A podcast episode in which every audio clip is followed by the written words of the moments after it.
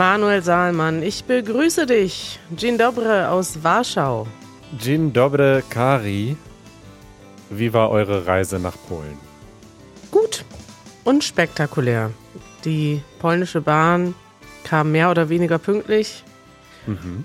und hat sich für ihre 15-minütige Verspätung mehrmals entschuldigt. Ach so, also sie kam pünktlich, sie war 15 Minuten zu spät. Ist dann am Ende 15 Minuten zu spät in Warschau angekommen.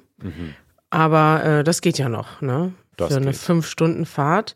Und es war ganz schön. Was mich an den polnischen Zugabteilen stört, ist, dass es gibt immer dieses Sechser-Abteil, wo du mit sechs Leuten in so einem Compartment sitzt. Ja, in einem Kennst du? Waggon. Waggon. Oder wie nennt man das? Na, Waggon ist ja das ganze, das ganze Ding. Der, ich meine, so ein, In einer Kabine. ja, wie so eine Kabine. Wie nennt man das denn? Abteil? Auch nicht. Hm, doch, ist das vielleicht ein Abteil? Ich schau mal nach. Ich weiß nicht. Auf jeden Fall sitzt du in so einem kleinen Raum mit sechs Leuten gegenüber. Es gibt keinen Tisch, sondern drei Leute auf der einen Seite, drei auf der anderen Seite. Und das stört mich von der Konzeption. Das gibt es in deutschen Bahnen auch, aber sehr wenig. Und ich versuche immer einen Sitzplatz im normalen Abteil zu buchen, wo ich einfach meinen Platz habe und ich gucke auf die Rückseite des nächsten Platzes und habe dann einen kleinen Tisch, da kann ich meinen Computer hinstellen. Jetzt musste ich einfach in diesem großen Abteil sitzen und ähm, ja, Jemandem in die Augen schauen. ja, es war niemand außer uns da, das war ganz bequem. Ich habe die Zeit verbracht, um mit Janusz ein Video zu drehen für Easy German. Aber trotzdem finde ich das einfach grundsätzlich unangenehm, wenn man fünf Stunden, man hat keinen, kann nichts auf den Tisch legen. Also okay, ich will natürlich arbeiten, ne? Kennst mich ja. Aber man muss sich gegenseitig angucken. Das finde ich komisch. Bin ich nicht mehr gewöhnt. Man nennt das definitiv ein Zugabteil, um das noch aufzuklären. Mhm. Und was habt ihr an eurem ersten Wochenende in Warschau gemacht? Ja, noch nicht so viel. Wir sind erst am späten Samstagabend angekommen. Gestern habe ich einen langen Spaziergang gemacht. Ich bin einmal die ganze Innenstadt, also die Altstadt, abgelaufen. Und dann abends ähm, hatten wir Date Night in einer, ähm, wie nennt man das? In einer, in einer Bar mit Blick über ganz Warschau. Wow, in einer Rooftop-Bar sozusagen? Ja, sozusagen, genau. Wie das schön. war surreal, aber sehr schön. Zur Erinnerung, ihr seid jetzt mehrere Wochen dort und ich werde euch auch noch besuchen. Ja. Und Chris und Robert kommen auch mit und wir machen mehrere Events, zwei Events, ein Meetup und ein Special Event, wo wir den Easy German Podcast in der deutschen Botschaft aufnehmen. Richtig. Und wenn ihr da dabei sein wollt, dann geht schnell auf easygerman.org slash meetups, denn wir haben schon super viele Anmeldungen beziehungsweise Bewerbungen und ja, es genau. wird schnell ausgebucht sein. Ich bin überrascht, Manuel, wie viele Leute sich schon angemeldet haben. Wie viele sind denn für das Meetup schon angemeldet? Für das Meetup sind schon 60 Leute angemeldet. Ja, da brauchen wir gar keine Werbung mehr machen. Haben wir überhaupt einen Raum, wo 60 Leute reinpassen? Müssen wir jetzt nochmal schauen. Also wir hätten eigentlich mit weniger Leuten gerechnet. Ähm, ja, wir organisieren was. Die Location steht noch nicht fest. Wenn ihr euch angemeldet habt, kriegt ihr eine E-Mail von uns, sobald wir da was gefunden haben. Ja, richtig. Ich hatte ja mehrmals meine E-Mail hier öffentlich gemacht und gesagt, wenn ihr uns in Warschau treffen wollt, schreibt mir eine E-Mail. Und da haben sich dann doch relativ wenige Leute gemeldet. Also genug, keine Sorge. Wir haben einige Leute, die wir hier treffen. Aber ähm, nicht so viele, dass ich dachte, dass wir das Meetup so voll kriegen. Ja, ist doch schön, Manuel. Und für den, ähm, für die Podcastaufnahme mit dem Botschafter haben wir auch schon sehr viele Bewerbungen. Aber ihr könnt euch trotzdem noch bewerben. Guckt mal auf easygerman.org slash meetups und ja, wir freuen uns auf unsere ähm, Events hier in Warschau. Unsere Hausmitteilung. Kari, es hört nie auf mit den Hausmitteilungen und mit den Events. Es geht direkt weiter mit der nächsten großen Ankündigung aus dem Hause Easy German. Mhm. Wer- Es ist Frühjahr, wir machen Pläne fürs Jahr. Jetzt gibt es einfach ganz viele Angebote. Genau, wir sagen jetzt einmal, wie unser Jahr aussieht und wie und wo ihr dabei sein könnt und dann leben wir nur noch das Jahr. Da gibt es dann nicht mehr so viele Ankündigungen. Wir machen dieses Jahr wieder eine Easy German Summer School. Wenn ihr noch nie davon gehört habt, Kari, was ist die Easy German Summer School? Die Easy German Summer School ist eure Gelegenheit, mit uns vor Ort in Berlin Deutsch zu lernen. Also mit uns Deutsch lernen könnt ihr ja das ganze Jahr als Zuhörerin, als Easy German Mitglied.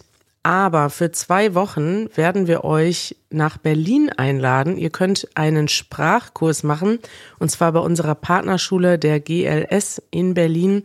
Und nachmittags machen wir gemeinsam Programm. Und zwar jeden Nachmittag oder Abend mit Manuel, Kari und Janosch. Es gibt einiges, was wir organisieren. Wir werden gemeinsam Easy German Videos drehen. Ihr werdet hinter die Kulissen gucken unserer Produktion. Ihr werdet beim Podcast dabei sein können. Ihr äh, werdet mit uns Berlin erkunden. Wir machen zum Beispiel auch einen Tagesausflug. Wir werden verschiedene Orte in Berlin besuchen. Eine Schnitzeljagd in Berlin machen, wo ihr mit Menschen auf der Straße reden müsst. Also ganz viele verschiedene verrückte Sachen. Die Easy German Summer School ist einfach genial. Also ist jetzt natürlich ein bisschen Eigenwerbung, aber es ist wirklich einfach genial. Ich habe so schöne Erinnerungen an die letzten beiden Jahre. Und weil es so schön ist, äh, bewerben sich deutlich mehr Leute, als wir Plätze haben. Also es ist ein Intensivprogramm vor Ort mit uns und wir können da nicht 300 Leute einladen, das würde nicht funktionieren. Warum eigentlich nicht, Manuel? Ja, ich glaube, dann geht der Charakter auch verloren von der Geschichte. Es ist ja sehr persönlich auch. Wir kennen dann ja auch wirklich alle persönlich und quatschen mit allen und das, das ist einfach nicht skalierbar, denke ich. Ja. Ich kann dann auch nicht mehr alle Namen auswendig lernen. Ich möchte nochmal betonen, dass ich letztes Jahr alle Namen auswendig gelernt habe und zwar vor dem Start der Summer School und zwar nach deinem Vorbild, Manuel. Ich würde sagen, dass ich es nach deinem Vorbild gemacht habe. Also du warst da immer schon gut. Aber du hast dir das vorgenommen und ich habe es dann gemacht. Deswegen war es dein Vorbild. Gemacht. Ach so, ja. okay. Also wir lernen eure Namen. Wenn ihr wollt, dass wir eure Namen auswendig lernen, dann könnt ihr dabei sein.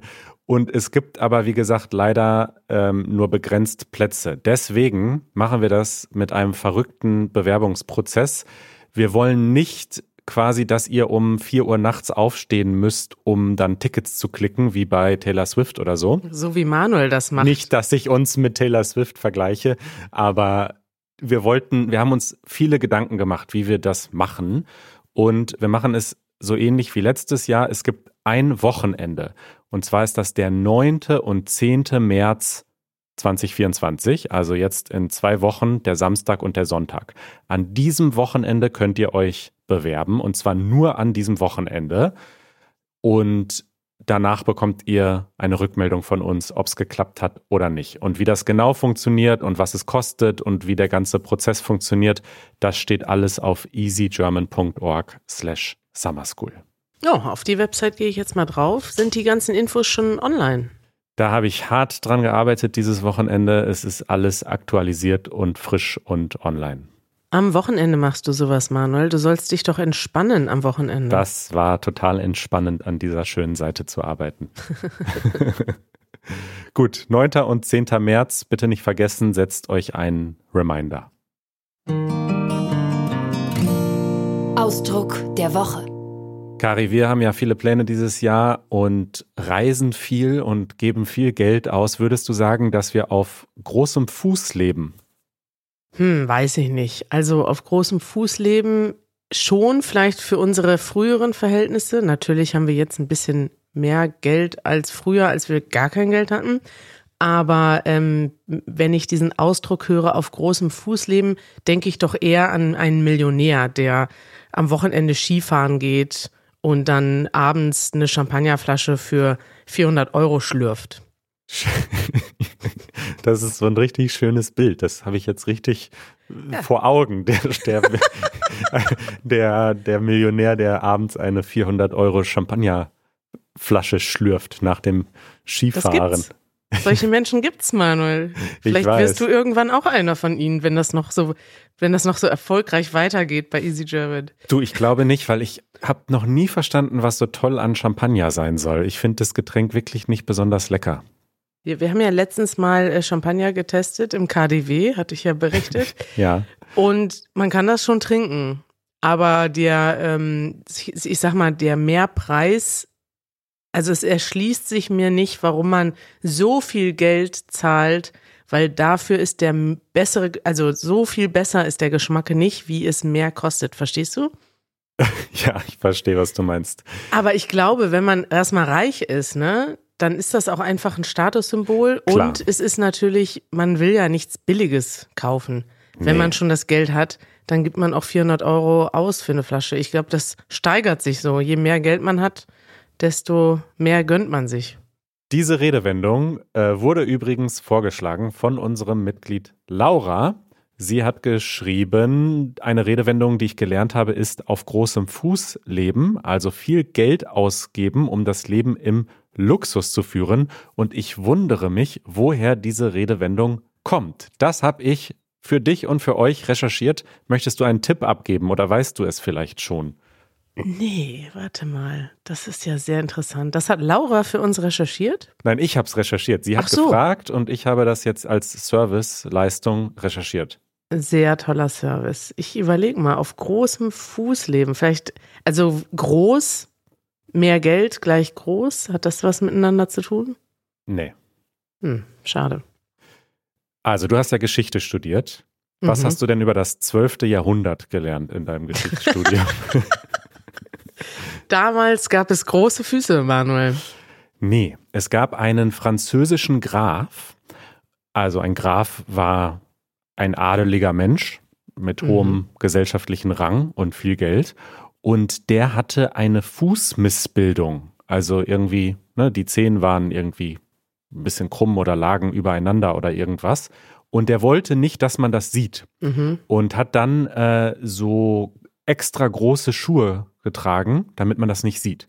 Und dann haben die anderen Adligen das gesehen und dachten, oh, das ist jetzt irgendwie, also er war quasi unfreiwilliger Trendsetter, weil dann haben alle Adligen gedacht, oh, wir müssen auch große Schuhe tragen. Und dann hat sich das immer weiterentwickelt und äh, zwei Jahrhunderte später war der soziale Rang einer Person an der Schuhlänge zu erkennen. Während Wirklich? die Bürger Schuhe trugen, die der Gro Größe ihres Fußes entsprachen, war das Schuhwerk eines Ritters um die Hälfte länger und das eines Barons sogar doppelt so lang. Du Manuel, das habe ich in meinem Geschichtsstudium nicht gelernt. ja, das ist doch spannend, oder? Das ist doch total genial. Das ist super spannend. Und heutzutage würdest du sagen, du kaufst dir auch doppelt so große Schuhe, damit man sieht, dass du richtig viel Geld in der Tasche hast? Manche Leute kaufen sich ja viele sehr teure Sneaker das ist dann vielleicht das moderne Pendant dazu. Richtig. Die haben da einen ganzen Schrank voll. Ich glaube, bei uns gegenüber vom Büro gibt es auch so Sneaker-Stores, wo die Leute dann manchmal montags morgen Schlange stehen, weil dann ein Sneaker rauskommt, wo es nur 20 Stück von gibt oder so. Ja. Habe ich schon mal gesehen, das ist ein Trend. Ja, die leben auf großem Fuß. Werbung. Kari, es gibt ja viele Methoden, um Deutsch zu lernen, aber eine davon ist ziemlich unschlagbar und das ist persönlicher Unterricht in einer kleinen Gruppe mit Gleichgesinnten. Auf jeden Fall, Manuel. Besonders für Anfänger sind persönliche Gruppenunterrichte unschlagbar. Und hier kommt unser Sponsor Lingoda ins Spiel. Vielleicht habt ihr schon mal von Lingoda gehört. Das ist eine Online-Sprachschule, die rund um die Uhr Live-Unterricht mit zertifizierten Lehrkräften anbietet, so dass ihr mit Lingoda überall auf der Welt lernen könnt, und zwar 24-7, rund um die Uhr. Über 100.000 Studierende haben bereits Unterricht bei Lingoda genommen, weil es wirklich hilft, schnell Fortschritte zu machen. In den interaktiven Klassen liegt der Fokus viel auf Sprechen und ihr erhaltet sofortiges Feedback von eurem Lehrer. Und jetzt gibt es bei Lingoda ein brandneues Kursformat, das heißt Lingoda Teams. Das ist ideal, falls ihr gerade erst angefangen habt, Deutsch zu lernen. Was ist das denn, Manuel Lingoda Teams? Bei Lingoda Teams lernt ihr zusammen mit einem kleinen festen Team von maximal sechs Lernenden und demselben Lehrer, also ein noch persönlicheres Lernerlebnis mit viel Unterstützung. Und ihr trefft euch dann zwei oder dreimal pro Woche und in nur zwei bis drei Monaten könnt ihr so ein ganzes Unterniveau abschließen. Also zum Beispiel A12, A11. Das klingt nach einem ganz guten Angebot. Wie kann ich denn jetzt mitmachen? Ihr könnt jetzt als Early Birds unter den ersten Deutschlernenden sein, die bei Lingoda Teams mitmachen. Den Link dafür findet ihr in den Show Notes und auf unserer Website unter Sponsors.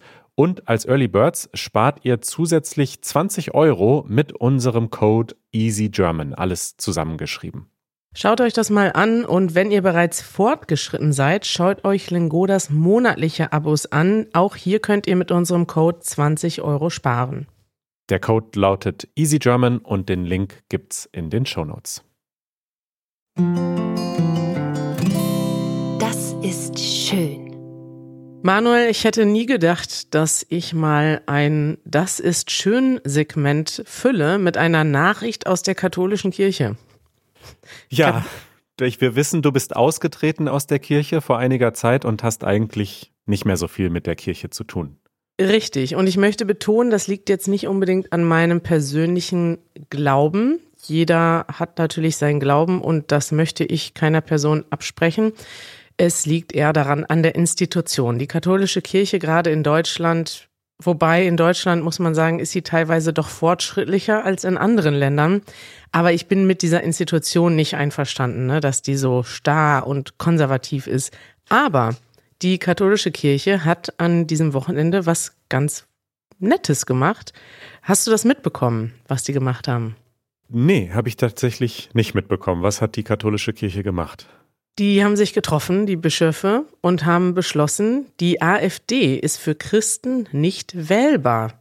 Die haben sich mal zusammengesetzt und überlegt, was passiert da eigentlich gerade, dass die AfD so viele Unterstützer bekommt und haben gesagt, das ist mit der christlichen Ideologie nicht vereinbar. Und äh, das fand ich doch sehr interessant, dass die so ein doch krasses Statement wagen. Also für die katholische Kirche schon sehr krass zu sagen, eine Partei aus dem also immer noch demokratischen Spektrum, man kann die AfD ja noch wählen, sie ist nicht verboten, dass man davon abrät. Normalerweise ist die Kirche und die Politik ja streng getrennt.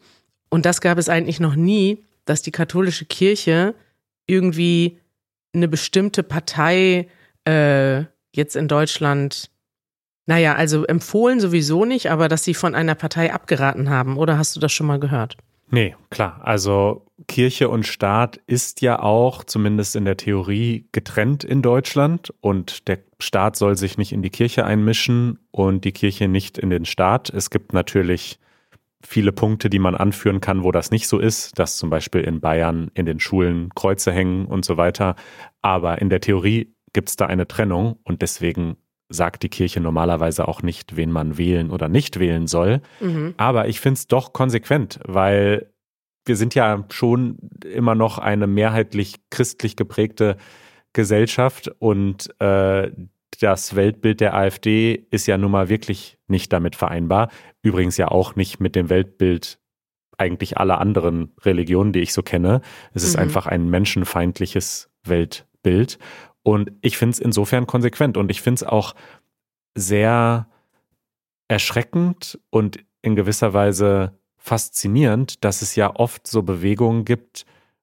Also ich, wir sprechen oft über die USA, aber in, der, in den USA gibt es viele fundamentalistische Christen, die mhm. gleichzeitig dann aber total gegen Flüchtlinge hetzen oder so. Und das ergibt für mich überhaupt keinen Sinn. Wie kann man die Bibel lesen und Jesus studieren, der irgendwie gesagt hat, ähm, der, also der, der würde doch nie, also what would Jesus ja, do? Was, hat, sogar ein, was ein hat Jesus gesagt? Okay. Was hat Jesus gesagt, Manuel? Jetzt habe ich, erzähl jetzt die, hab ich die Zitate jetzt nicht parat, aber es gibt ja sogar diesen Aufkleber, what would Jesus do? Und Jesus würde keine Mauer bauen zwischen, weißt du, also keine Stacheldrahtzähne auf.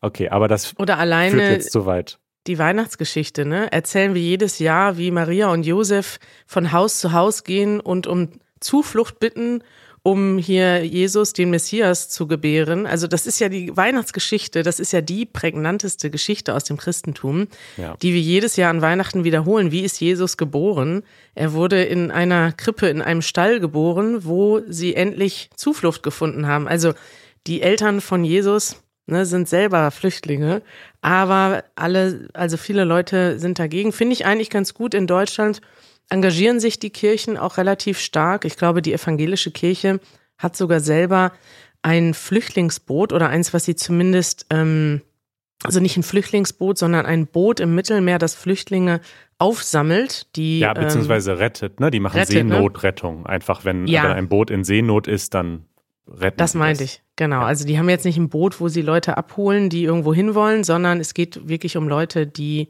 ihr Boot verloren haben und gestrandet sind oder beziehungsweise nicht am Strand sind, sondern auf dem Meer sind. Und das finde ich eigentlich ganz gut, dass sie das machen.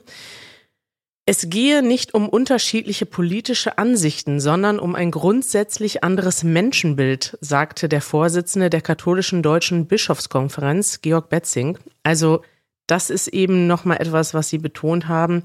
Und die AfD hat sich übrigens sofort gemeldet und beschwert. Hm. Weißt du, wie sie sich beschwert haben? Sie sind aus der Kirche ausgetreten? Ich weiß es nicht. Nein, sie haben sich beim Vatikan beschwert. Ah, beim Papst. ja, das fand ich ganz interessant. Das war für mich so eine Schmunzeln, Schmunzel, schmunzelnswerte Nachricht am Wochenende, wo ja im Moment so viel Schlechtes passiert. Finde ich es einfach mal eine schöne Nachricht zu sehen, dass sich doch viele Institutionen in unserer Gesellschaft gegen die AfD stellen. Ich würde da gern demnächst mit dir auch noch mal länger drüber reden, weil ich glaube, ich habe so ein bisschen an dem Video, was wir gemacht haben, gemerkt, dass viele Leute, die vielleicht auch nicht aus Deutschland kommen und sich nicht so sehr mit der AfD beschäftigt haben, vielleicht noch gar nicht so genau wissen, was die AfD eigentlich macht und wofür sie steht. Wir sagen hier oft so, ja, das sind ja Rassisten, die haben ein anderes Menschenbild, aber ich würde gerne mal mit dir so Schritt für Schritt das AfD-Parteiprogramm besprechen, Manuel. Oh Gott. Hast du gar keine Lust drauf, ne? Geht so, ja. aber ich denke, es wäre trotzdem interessant für unsere ZuhörerInnen, um das zu verstehen, auch warum sagen wir überhaupt, dass das keine demokratische Partei ist, obwohl sie demokratisch wählbar ist. Also wofür steht die AfD eigentlich? Und zwar sowohl ideologisch, aber auch wirtschaftlich, was, was ist denn eigentlich das, was sie wollen? Und ich glaube, wenn man das mal ein bisschen genauer bespricht, dann versteht man das auch besser, warum sich zum Beispiel selbst die katholische Kirche gegen die AfD stellt. Fände ich mal interessant. Eine schmunzelnswerte Nachricht war das. In keinem anderen Podcast lernt ihr solche Wörter, solche Wortkreationen von Kari. Ein schwieriges Wort, ne? Was heißt schmunzeln? Schmunzeln ist, wenn man nicht lacht, aber so ein bisschen, hm, das ist, ist ganz lustig. Man lächelt so ein bisschen, man schmunzelt. Smirk heißt das auf Englisch, oder? Ah, ja, das kann sein. Und diese Nachricht, da hast du geschmunzelt, also war sie schmunzelnswert. Das hast du dir aber ausgedacht, das Wort, das findet ihr wahrscheinlich nicht im Duden. Das kann sein, ja. Vor allem diese Idee, dass dann die AfD sich beim Vatikan beschwert, weil die deutschen die deutsche katholische Kirche sie nicht mag, das ist einfach irgendwie lustig, finde ich. Ja, ja. Darüber redet Deutschland. Kari, Deutschland spricht im Moment wieder mehr über den Krieg in der Ukraine, denn dieser Krieg hat sich am Wochenende gejährt zum zweiten Mal. Es ist der zweite Jahrestag des Ukraine-Kriegs. Ja, eigentlich muss man sagen, geht der Krieg ja schon seit 2014, aber ich sag mal, das, das naja. aktuelle Niveau ist vor zwei, ja, also die, Russland hat ja die Krim annektiert und auch Krieg geführt im Donbass und so, also. Klar, das, das verstehe ich, aber es ist ja trotzdem nicht der Krieg, der jetzt geführt wird. Also der hat ja schon vor zwei Jahren angefangen. Also das würde ja, ich schon ja, genau, ja. trennen. Also, also man kann natürlich sagen, damals hätte man auch schon viel stärker reagieren müssen. Aber ja, ich glaube, das ist ja eine der großen Diskussionen, ne? auch in Deutschland oder vielleicht viel mehr noch in der Ukraine. Die Ukraine hat, glaube ich, damals schon gesagt, hey, ähm, was passiert hier? Wir brauchen Unterstützung und viele Länder im Westen, also auch Deutschland, würde ich sagen, waren damals doch recht naiv und haben gesagt, ja, die Krim ist ja irgendwie nicht so schlimm und die werden schon nicht die ganze Ukraine angreifen und ja, wir haben ja auch gute Geschäfte gemacht mit Russland bis vor zwei Jahren und das ist schon krass, weil jetzt im Nachhinein muss man sagen, na, hätte man es vielleicht doch ein bisschen besser sehen sollen, was passiert und man hat es wirklich vielleicht bis zuletzt nicht geglaubt, also Deutschland zumindest. Selbst Zelensky hat ja auch eigentlich nicht daran geglaubt, dass Putin angreift, so wie ich das gehört habe. Also diesen Schritt haben viele Leute nicht vorher gesehen. Ja. Du hast hier mal einen Zeitartikel herausgesucht, in dem es ein bisschen darum geht, wie die Stimmung in Deutschland ist, was diesen Krieg betrifft. Und da geht es zum einen darum, wie bereit die Deutschen sind, die Ukraine weiter zu unterstützen mit Geld und mit Waffenlieferungen. Richtig, und das fand ich ganz interessant oder das interessiert ja euch vielleicht auch. Wir haben ja auch viele UkrainerInnen, die uns hier zuhören, aber auch Menschen aus anderen Ländern. Also äh, nach den Zahlen hier sieht das so aus, als wäre die Unterstützung für die Ukraine konstant hoch. Also es gibt manche Leute, die sagen, äh, die Unterstützung ist angemessen, manche Leute, die sagen, es geht ein bisschen zu weit. Und es gibt auch Leute, die sagen, die geht nicht weit genug. Wir müssen mehr machen, mehr Waffen liefern, mehr äh, Geld, Unterstützung an die Ukraine geben. Und es verändert sich immer so ein bisschen, diese drei Linien oder diese drei Gruppen. Aber man kann doch sagen, so ungefähr 60 Prozent der Bevölkerung ähm, sagen, wir unterstützen die Ukraine gut genug oder wir sollten noch mehr machen. Und nur 36 Prozent der Bevölkerung sagen, ah, das geht mir zu weit, wir sollten die Ukraine weniger unterstützen. Findest du die Zahlen überraschend oder hättest du damit so gerechnet? Also erstmal zu diesem Wort nur. Also ich finde es eigentlich überraschend, dass, also ich finde es eigentlich viel, ne, dass 36 Prozent, mehr als jeder Dritte, sagen, das geht zu weit. Wir sollten die Ukraine lieber nicht noch mehr unterstützen. Denn gleichzeitig geht in diesem Artikel auch hervor, dass immer weniger Deutsche noch an einen Sieg der Ukraine in diesem Krieg glauben. Also es ist immer noch die Mehrheit, aber der Optimismus wird sozusagen immer niedriger, immer die, die Gefahr, dass Russland den Krieg wirklich für sich gewinnt, äh, sehen immer mehr Menschen als sehr groß. Und die Leute haben auch Angst, dass dass der Krieg auch sich ausbreitet und dass es auch uns noch viel mehr persönlich betrifft. Und ich fand einen Kommentar, der hier unter dem Artikel steht, der Top-Kommentar, mhm. der ist so ein bisschen, ähm, naja, so ein bisschen populistisch vielleicht formuliert oder nicht populistisch, wie kann man das sagen? Also der will so ein bisschen anecken, aber ja. ich fand ihn doch ganz interessant. Und zwar schreibt da jemand, die Deutschen glauben also, dass die Ukraine verlieren wird und wollen ihr trotzdem nicht ausreichend helfen und verstehen trotzdem, dass Russland den Frieden bedroht.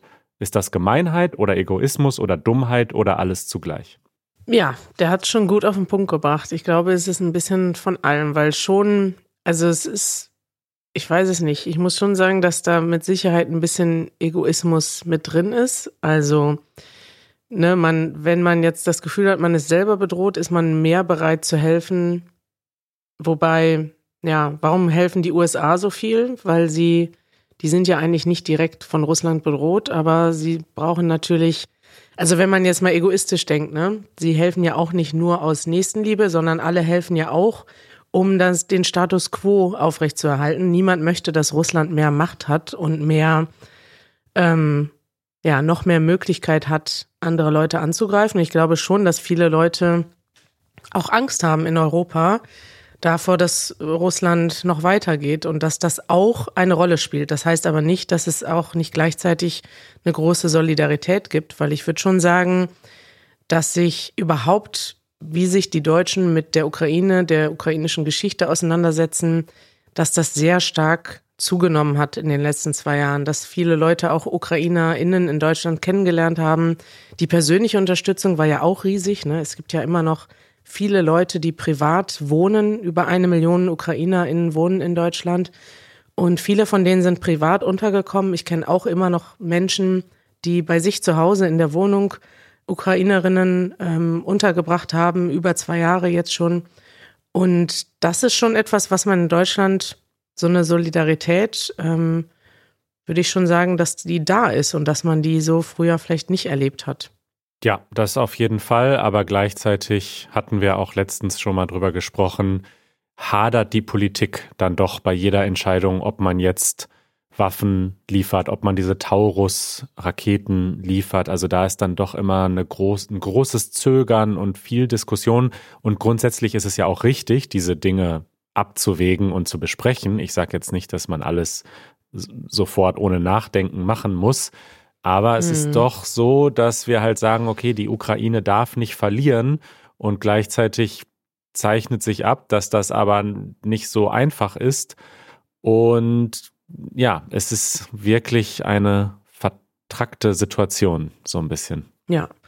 Also wir schicken auf jeden Fall, ich würde sagen, liebe Grüße hört sich doof an, aber ich würde sagen, an alle, die jetzt zuhören, die selbst aus der Ukraine kommen, in Deutschland sind oder vielleicht auch in anderen Ländern sind und Deutsch lernen, ähm, wir wünschen euch weiterhin alles Gute. Wir denken an euch wenn wir euch irgendwie unterstützen können. Sagt uns Bescheid. Wir haben ja viele von euch auch als Mitglieder beziehungsweise kostenlose Mitglieder, die mit uns Deutsch lernen. Und ähm, mich würde es auch mal interessieren, wie bei euch die Situation aussieht. Schickt uns doch gerne mal eine Nachricht auf easygerman.fm, entweder eine Sprachnachricht oder eine geschriebene Nachricht. Wie sieht denn die Situation bei euch aus? Seid ihr in Deutschland? Seid ihr in der Ukraine?